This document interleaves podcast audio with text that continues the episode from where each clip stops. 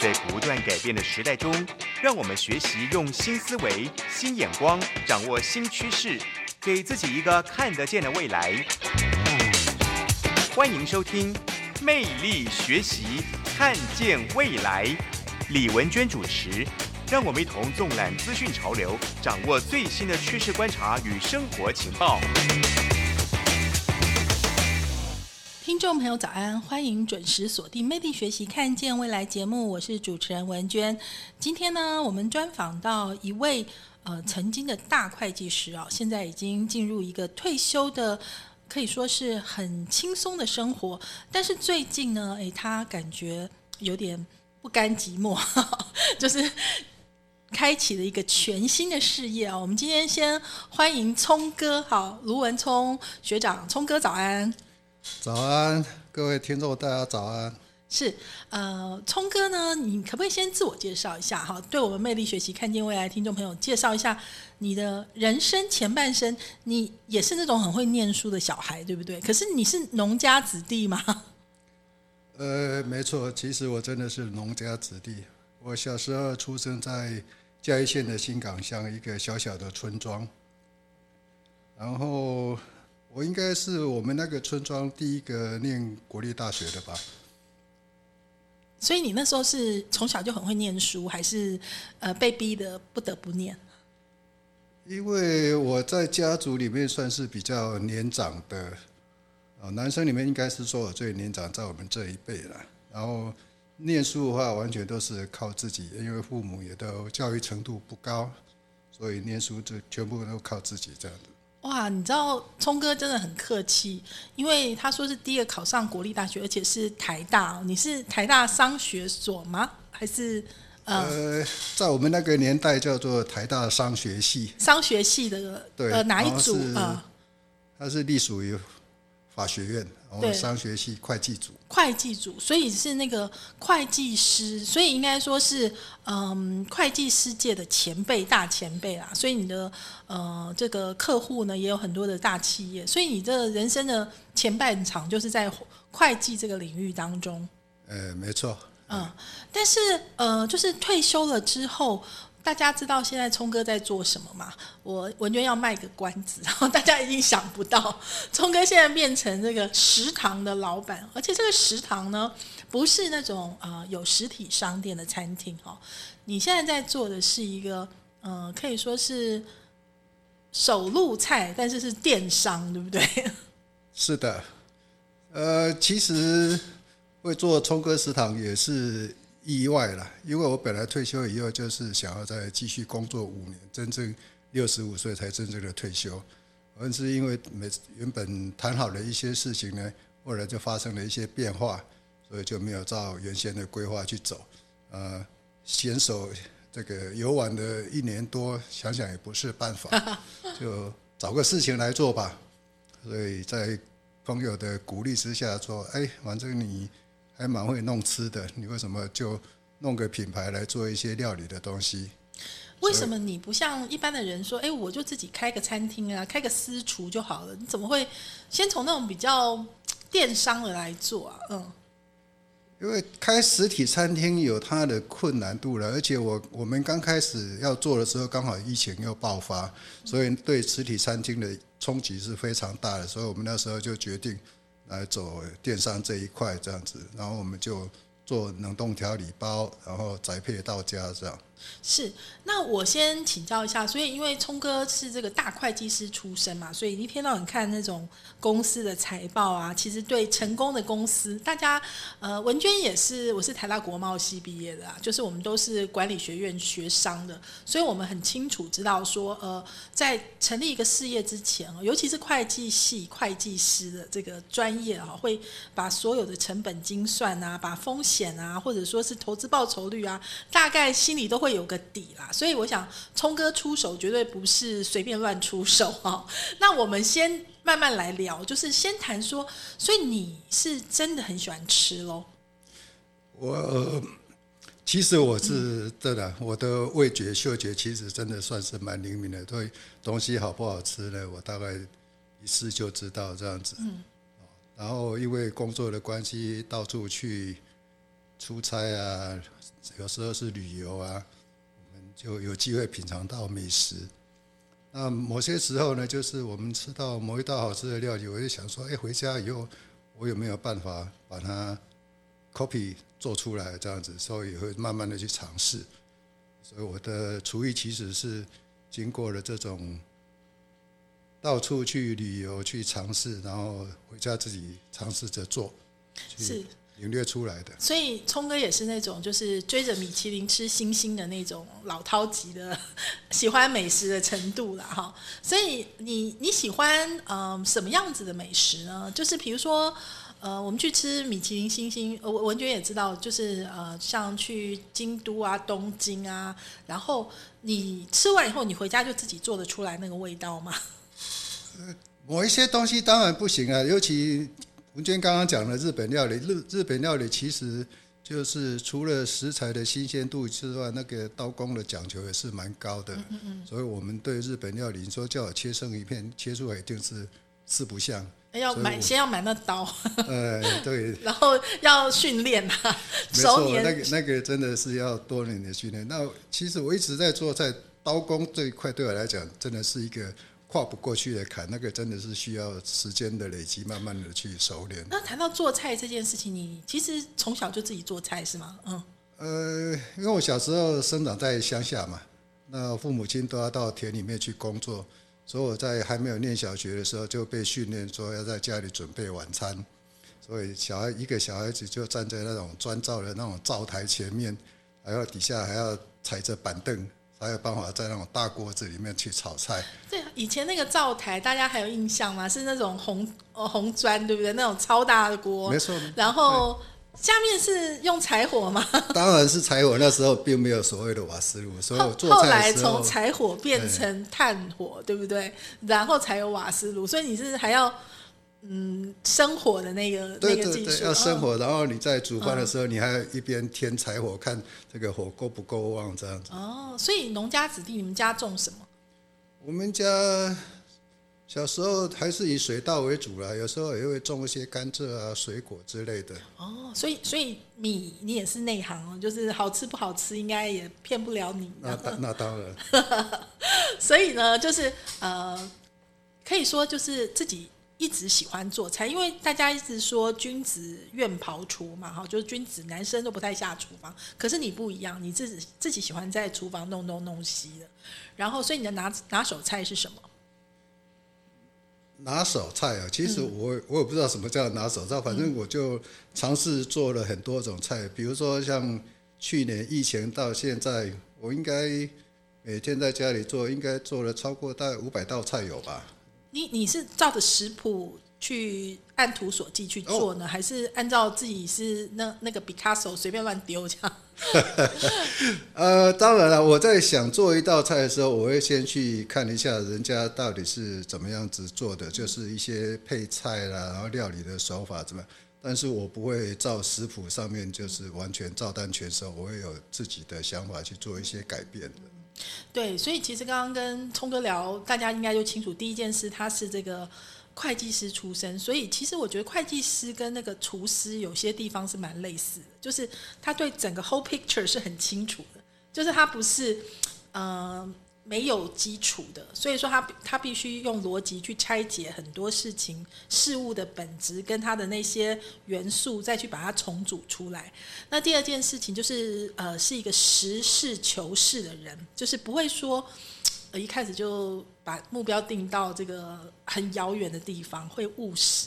所以，所以大家说这个呃，聪哥呢，呃，会觉得从大会计师变成这个食堂的老板，好像是一个跨度很大的事。其实对你来说并不是哈，因为呃，一个方向是说，现在你也觉得趋势的确到了，呃，就是大家自己在家里吃这个冷冻食品，把它。复热之后变成呃像自己亲手做的美味一样，这个时间点跟趋势，您的看法是怎么样？呃，就就是因为这这个疫情的影响，我想这个趋势将来也会蛮明显走下去。因为一个疫情改变了我们整个的生活习态跟习惯，所以这样子的一个料理方式呢，其实是对家庭主妇来讲，是可以减轻很多负担，但是在经过层层的把关的时候呢，你还可以同时享受美味、卫生跟安全。对，所以我们这里要休息一下，听段音乐哈，因为一般的人会觉得哈，冷冻的食品复热一定不好吃啊，为什么要吃冷冻的呢？那其实呢，现在科技已经进步到说，冷冻食品复热，它跟你自己做的差异很小。那第二件事情呢，选择哪些菜变成冷冻食品是有道理的，因为包括说这些菜色，它呃你自己做会很麻烦。就是你大概会，其实冷冻食品买的是时间，我们当然可以自己做，但是自己做可能要七八个小时弄不完，好，所以到底呃这个是一个新兴的行业啊，其实但是做的人很多耶，其实是算是蛮红海的。那因为大会计师哈对策略应该也是胸有成竹，就是为什么会这样子切进来？那到底呃未来会如何呢？我们休息一下，回来再请教聪哥哦。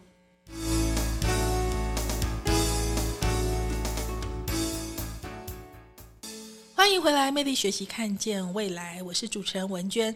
今天呢，呃，我们的来宾哦，是一位这个在冲刺他的这个退休之后的第二曲线哈的这个退休的大会计师聪哥。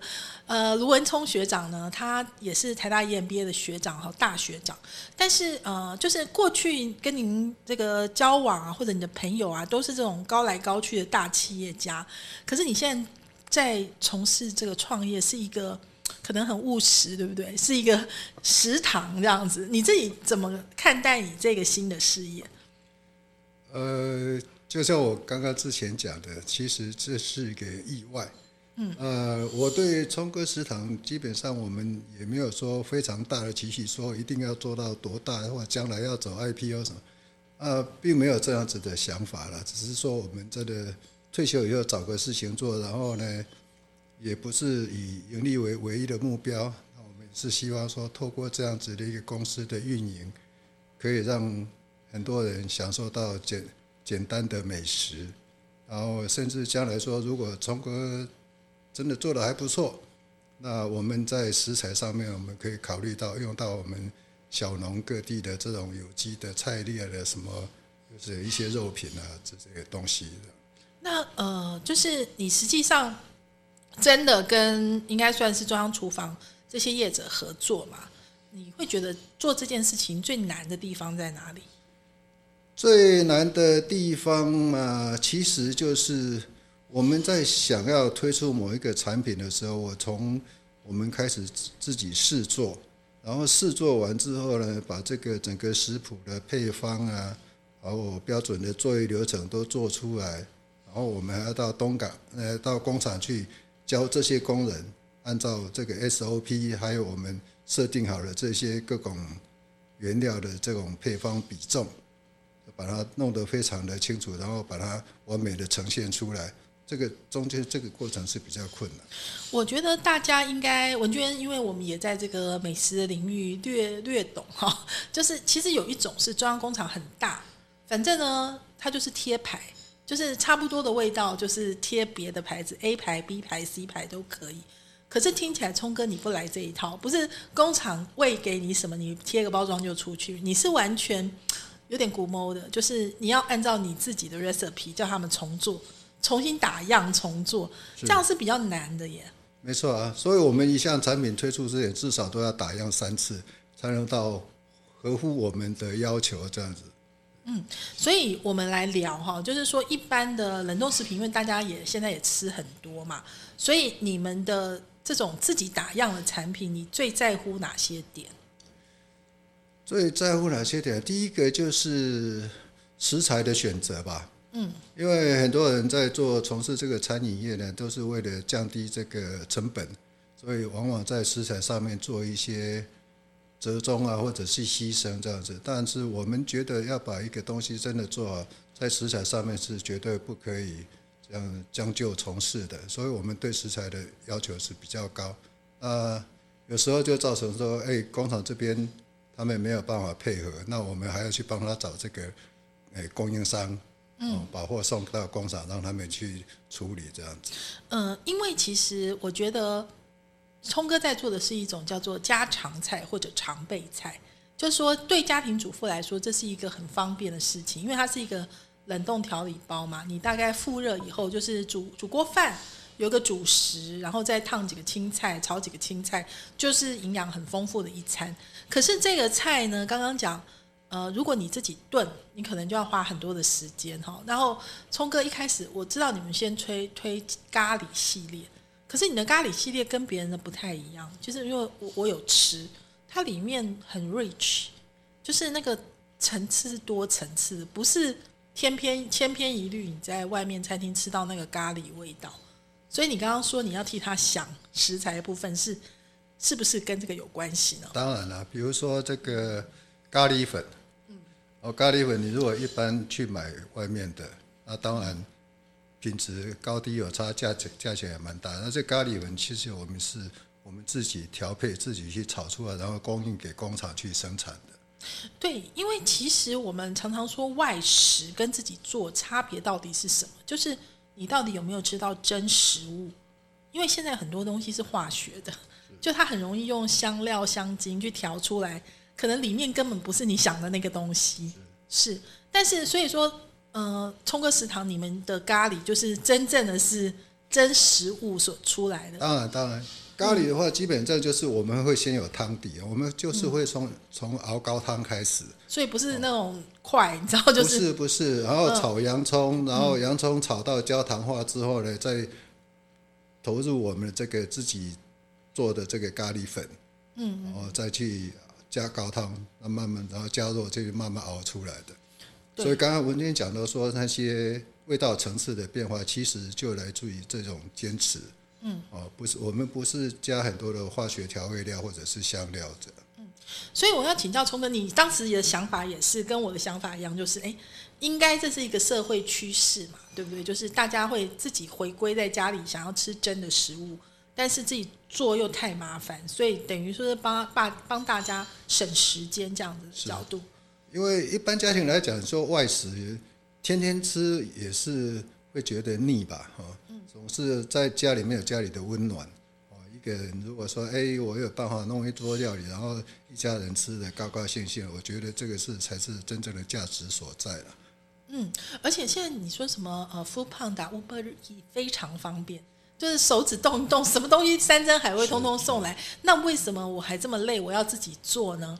可能就最重要就是我要吃到健康的，我知道它到底放什么，所以这个事情就是啊。除了我自己下手做之外，我也要买有有品牌的，就等于说这个厨房就是你帮我解决时间这件事情。那我这里想请教聪哥，你你自己吃了这么多，相信你要投入之前，你一定到处吃嘛？尤其是这种冷冻调理包，你你对目前台湾的冷冻调理包的现况有没有什么发现？呃，目前从事这个产业的，其实真的是竞争非常的激烈。刚刚文娟也讲了，这真的是一个红海。那很多的厂牌还做了各式各样的冷冻调理包啊，消费者在选择的时候，其实也有蛮大的一点困难度。然后有非常便宜的哈，比如说你去大卖场看到一包这个牛肉汤，它可能只卖你一百多块钱。那相较于我们来讲，一百多块钱根本就还不到我的成本。嗯，所以用我的做法。我价格确实没有办法压到这么低，所以我们在选择的时候，其实你可以看，就是它有没有加过多的这些化学调味料，或者是人工色素啊什么这些东西。那你要健康，你就尽量把这些饼除掉。但是还是有一些限制啦，因为我们在做调理包的时候，有时候你会为了味味道的差异做一些牺牲哈，所以难免会多少加一点，但是不要过量这样。嗯，但是呢，呃，我觉得一个重点是你要看得懂那个食品的标签，对不对？所以你你要不要现在教我们几招？有什么要看到就要买，有什么看到不要买？现在根据这个这个我们政府的法令规定啊，你这些呃食品上面的那些所有的材料呢，都要标示的非常清楚，而且它是要一个一个展开的。比如说我现在。我拿到别人的咖喱块进来，然后放到我的料理里面去，那我除了我原先的这些用到的食材要标示出来之外，你用的咖喱包的标示也要原封不动的搬过来。所以你当你用的材料越来越多的时候，你会发现里面的材料怎么那么多？那其实它可能就是浓缩变成是只是一个咖喱块。哦，所以你可以这样去看，就是我们在挑的时候，我们尽量就是不要有太多的一些化学的东西。嗯所以呢，就是呃，说实在，你自己在家里做菜，你也是会用咖喱块嘛，对不对？所以当呃我买冷冻包以后，他已经帮我把这些繁复的功法完成之后，我就做简单的复热。这当然对家庭主妇来说是一个很理想的状况。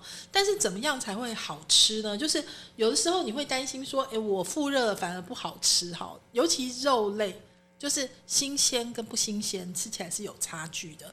那所以到底诶怎么做才是最好吃的？因为我们知道说，呃，聪哥你的这个食堂里面呢，它有好几种产品，它你为什么会选这几种？哈，就是它是不是诶在餐桌上面很适合，就是让呃全家大小可以很满足的一餐哈。就是呃我们休息一下，回来再来跟聪哥好好聊哦。欢迎回来，魅力学习，看见未来。今天呢，我们很开心，请到聪哥哈，卢文聪卢学长，呃，一位这个退休的大会计师哈。呃，我这里在，我们先这个细说从头好了，好不好？就是聪哥，你的这个呃，我说前半生会计这个产业呢，就是让你有哪些训练？你觉得在你现在这个事业可以用到的？要不要先聊一下？在我原先的。产业在会计师产业，其实基本上就是我们在做一一家公司的这个财务查核签证的时候，不是我们一就一头栽进去，你也是要经过一个事先非常缜密的这个规划，哦，你要收集相关的资讯，然后先做一些初步的一些分析判断，然后发现你到底是哪里是属于比较高风险的，值得要注意的地方。那用在我现在的产业上面来讲，就是我们事先。的规划也是非常重要的。比如说，我现在要决定推出一个新的产品，那这个新的产品它到底适用在什么样子的场合之下，或者是说我们这支产品将来希望能够达到什么样子的呃一个目的，让人家觉得只是一个吃饱的，或者是说我觉得哎这个东西确实是好吃，然后你自己做是很麻烦的，那我就帮你把麻烦的工作处理掉。只要享受美食就好了。对，因为我们知道会计是四大表报表嘛，balance sheet 资产负债表，就你做这个事业需要是不是要很多的投入？好，就是然后这个呃，我们讲 income statement 哈，然后就是到底诶它的它的这个获利怎么样？还有说这个 cash flow 啊这些，就是。我们知道学会计就是有这个底子在，所以你当你在做一个投资的时候，就不会天马行空。那所以拉回来讲说，我们选择的这个电商，其实他卖的是呃品品牌嘛，就是消费者对你的信任度。第一个，他有没有听过你？好，然后就是，所以聪哥现在是先从就是 EMBA 的朋友们先推嘛，对不对？就是那大家吃的反应如何呢？呃。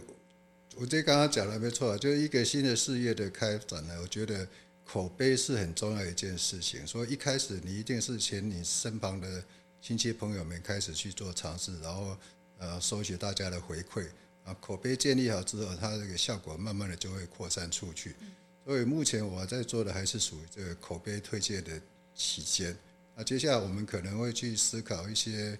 品牌电商这个品牌的形象的建立啊，这一方面往这个路来走，是因为呃，我这样这样讲好了，就是说大家在吃东西还是要美味最重要嘛，所以聪哥自己是美食爱好者，好美食家，所以你对口味真的要求的蛮多的，所以你觉得口味好，就是一定是要用真材实料嘛，然后还有就是工序不能省。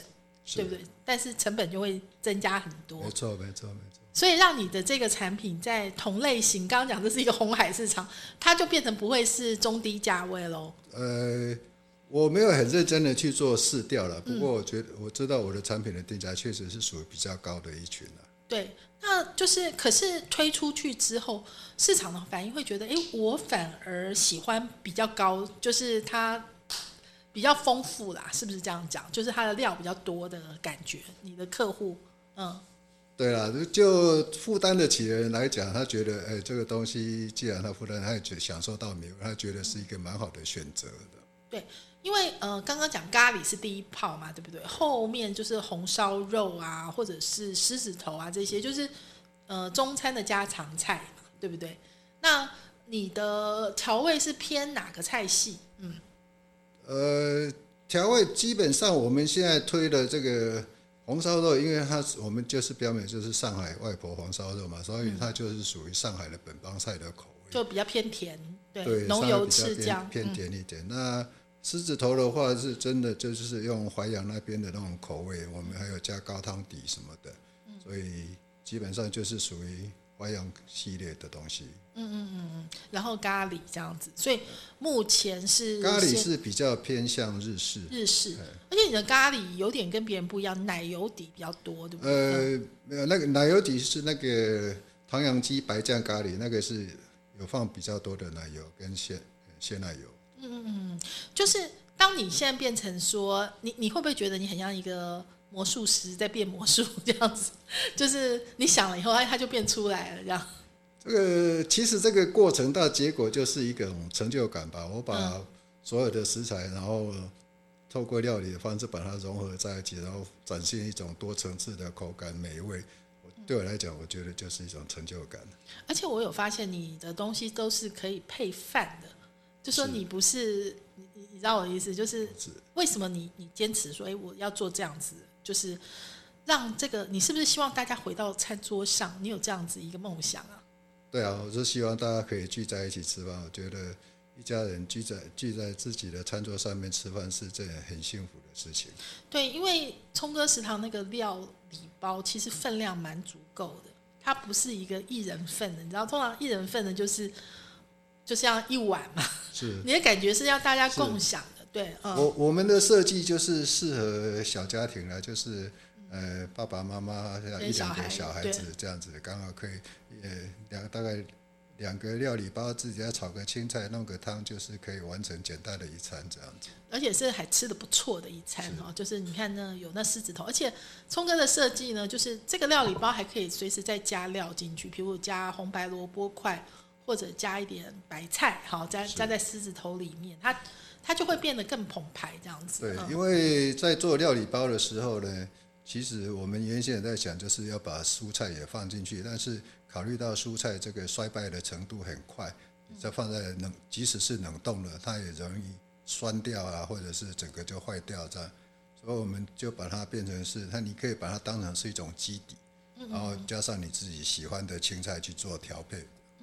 好，我觉得大家刚刚讲到现在呢，一定会觉得，哎，请教一下聪哥，可能每一个听众朋友都有这个问题，就是因为现在食品大厂很多耶，他们自己也在推自己的料理包。那我们现在推，你怎么跟他做区隔？然后还有就是说，嗯，那就是你面对这样子有大有小各式各样的竞争者，那你的想法是什么呢？我们休息一下，回来再跟聪哥聊。另外还要请教一下聪哥，哈，就是这个退休人生再重新重披战袍，心情是怎么样？呃，我想很多听众朋友，尤其魅力学习看见未来的听众朋友，很多都是终身学习。那我们。也可以知道说，其实呃，念 EMBA 常常有所谓的这个呃分组啊、case study 啊、实务哈。其实我觉得这个感觉很像一个商学院的一个小小分组，对不对？我们休息一下，回来再跟聪哥聊。欢迎回来，魅力学习，看见未来。聪哥啊，我想文娟刚刚问的第一个问题哈，就是因为现在调理包很多人都在推，尤其那种超大的厂商，他们自己有。那你怎么跟他们做区隔？你不怕就是很很容易被他们打败吗？因为他们的价格一定很便宜啊，对不对？你我想，如果你们去大卖场买这个冷冻调理包，然后回来吃，然后再跟聪哥食堂的产品去做个比较，大概听众朋友应该就很可以清楚的、很容易的发现这中间的差别了。啊，我们的目标也不是在走量。嗯，所以我要我一定要铺很多货，然后每年的营业额很高。呃，我刚刚已经讲过了，盈利不是我们最重要的目标。那我只是说想把我的兴趣变成一个小小的事业，然后可以去帮助一些人，然后让大家找到这个生活上面的一种幸福感。嗯我觉得，所以大家理解一下，就是虽然同样叫做调理包，但是就像你去餐厅，哈，你去吃这种大波大规模一贯化生产出来的东西，跟小灶厨房手工制作的东西是不一样，尤其在食物这件事情上面。所以聪哥有自信心，就是只要试过就知道不一样哈。那第二个问题就是刚刚讲的，呃，如果说跟你的呃，你现在这个这个时这个时间你在推这件事情，呃，跟你预想一样吗？就是一样很顺利吗？还是有有有一些不一样的地呃，老实说了，还是有一点落差了，因为老就我们推出来之后呢，呃，可能原先的预估还是有一点乐观啦。啊，是吗？对我以为已经卖很好了，嗯，呃，老实讲嘛，被还还需要再推广啦。啊呃，虽然我们的东西口碑还不错，但毕竟还是属于比较没有知名度嘛，嗯所以接触的人还是不够多这样子。是所以我们现在就是先慢慢经营自己的会员吧，所以我们现在会有这个，将来会有会员筹编计划什么这些东西推出的，啊，希望透过我们的会员来帮忙帮我们多多的推广的。是，所以我觉得在这里就是需要大家能够理解，就是呃，因为刚刚文娟也有讲到，有的人他对呃调理包冷冻复热，他天生他就是觉得没有现现做的好吃。你你这里你自己感觉吗？有差吗？嗯，我们是尽量的把它做到跟你现煮的东西差距不要太大，啊、还是会有。你，因为你经过一个冷冻跟复热的过程，可能呢这个咖喱酱呢它会变得比较稀啊，不像刚做的那种浓稠，或者是说香气会跑掉一些，但是我们都尽量控制说它这个误差呢不要超过百分之二十，就尽量让它贴近原味这样子。所以呃，它的那个最关键是怎么样？就是它的制作的过程中间，要让它原味呈现，最关键的重点是什么？应该是温度的变化吧，因为你变成说，我们把一类料理做好了，然后透过急速冷冻的方式把它变成冷冻调理包，然后你冷冻调理包你还要经过一个呃解冻复热的程序，那，这中当然就会有一些风味跑掉。不过就风味的丧失来讲的话，其实不会像这种常温后杀的东西那么严重。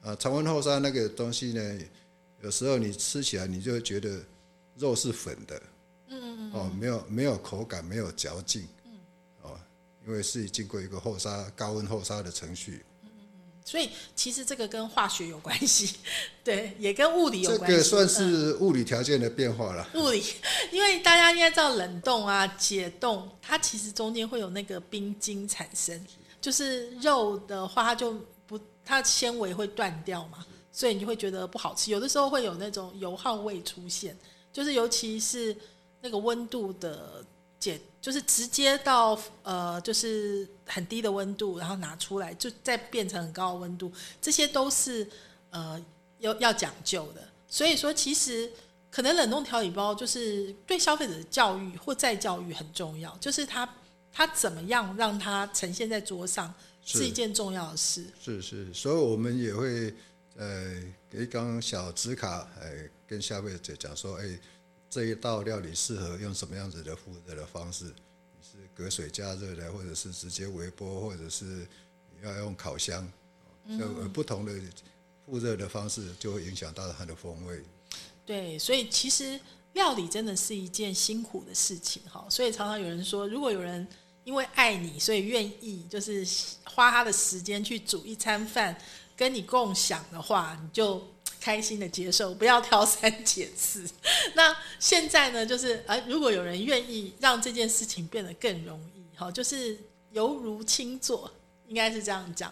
那呃，聪哥你自己就是变成你这一两年都大部分都埋首在厨房里吗？呃，其实也也没有了。冲哥市场虽然占了我一些时间，但其实我还是有做其他一些事情，但是还是比较偏重于公益方面的啦。嗯哼，是我投入福人社的活动啊，或者是我另外一个跨境创新创业交流协会。哦，那我现在是担任这个协会的理事长嘛。嗯嗯嗯，协会有很多的事务要推动，也是我要我都要出面这样子。跨境创新创业协会，好特别哦，是怎么样的创新创业法？呃，我们的会员基本上都是刚创业没多久的这些创业家。哦我们现在目前有两百多个会员是哦。那这些会员呢，那从事的产业也都有有一样的，也有不同的。那透过参加这个协会呢，可以认识彼此，然后透过协会办的活动呢，他们可以去认识其他人，然后或我们都可以做到一些资源整合啊，或者是说互相合作，给他们 create 这样的机会。那我们也会去办一些活动，比如说我们邀请这些呃 VC 啦，或者是说天使投资人哦，然后安排几个比较有吸引力的这些创业团队去做一些 road show，让他们看看愿不愿意来投资他们的。所以啊，治大国如烹小鲜哈，就是治理公司 也跟烹小鲜一样的道理。所以我觉得很有趣，就是聪哥是这个跨境创新创业这个协会的理事长，可是你选择创业就是一个烹小鲜的这个领域先开始对啊，那我就在想，我一个退休的人参加这个协会，好像嗯没没什么贡献，在说我们自己也来创业，我也变成创业家这样。然后你就知道大家的辛苦了，对不对？对对对对对。还要还要自己那个卷起袖子来，然后然后那个做菜给大家品尝，这对要样去工厂教他们的时候，要从备料开始洗菜开始这样子。是就是突然之间就是从云端跌落，也没有从云端跌落，因为基本上就是我也是在家常常这这样做嘛，然后嗯对晚上啊或者是假日的时候，就是洗手做羹汤是常常有的事情。那你太太有没有觉得很开心？就说哎，现在有人 他这个呃现在变得去外面吃东西很挑剔，就是 他也就是得专家面吃到哪一了，家，嗯，很不优，不优这样子。就是这个油耗味不行，这样子这嗯个这个不新鲜，这样对，他现在也都是常常就是哎，有可以回家吃饭就回家吃饭，就不会。哦，真的。所以其实哦，我觉得真的要让大家重新喜欢上回家吃饭，不然现在每个人都是手机点一点，你知道吗？呃，爸爸点爸爸，妈妈点妈妈，小孩点小孩，然后在各自的房间划各自的手机，对对对上各自的网，这样子家真的变成旅馆了。所以餐厅会是家庭中心，也是社交中心哦。所以其实这个，我觉得您的这个事业啊，就是治大国如烹小鲜，先先用这个美食把呃家的重塑这个家的温暖很重要。所以下一步呢，就是现在现在你们有几道菜了？我们目前有七道料理，七道，哪七道啊？嗯，呃，做咖最先推出了咖喱牛、咖喱猪之外，我们最近推出的是上海外婆红烧肉、扬州狮子头、清炖牛腩、红烧牛肉跟这个唐扬鸡白酱咖喱。哦，也其实这七道就足够一桌了 对，呃，再加一点青菜跟汤就好了。是是是，你可能接下来需要一点海鲜吧，感觉好像、呃，海鲜海鲜做冷冻调理包有先天上的困难，因为它比较容易腐败，哦，所以你现在看到的冷冻调理包其实很很少是海鲜，因为海鲜讲究就是新鲜嘛。嗯嗯。还有一个问题是，现在你知道，就是我刚刚讲，如果送到中央工厂之后，你的 recipe 可能就会被别人 copy 走，就到处都一样，会不会有这种对啊，那困扰？个嗯当然了，就变成是说我们有自己的，我们还是会掌握一些自己的秘方了。比如说我刚刚讲的那个咖喱粉的调配的比例，那我们就不会交给工厂，我们就是那个配方是在我们手里，或者是说我这个唐扬鸡的炸粉啊哦，，炸粉怎么去调配，也是我们自己掌握的这样。哇，很酷哎！我觉得这个听众朋友今天这个跟聪哥的学习呢，就是知道说，呃，我们逐梦踏实哈，怎么样创业，从一个最基础的食堂开始做。但是其实你不要小看哦，如果说今天真的能够进到千家万户，每个人的家里都有这这个东西的话，其实是一个很大的事业。那我相信呢，就是呃，在聪哥的领导下，就是还有大家应该可以至少了解到说，我们在家常菜用复热、用冷冻食品的话，是可以做出跟妈妈亲手做的百分之九十八类似吧？应该可以做到这样咯。希望希望大家多多回家吃晚餐。好，非常谢谢聪哥来到魅力学习，看见未来，也谢谢听众朋友您的收听，我们下周同一时间空中再会喽，拜拜，拜拜，再见，再见。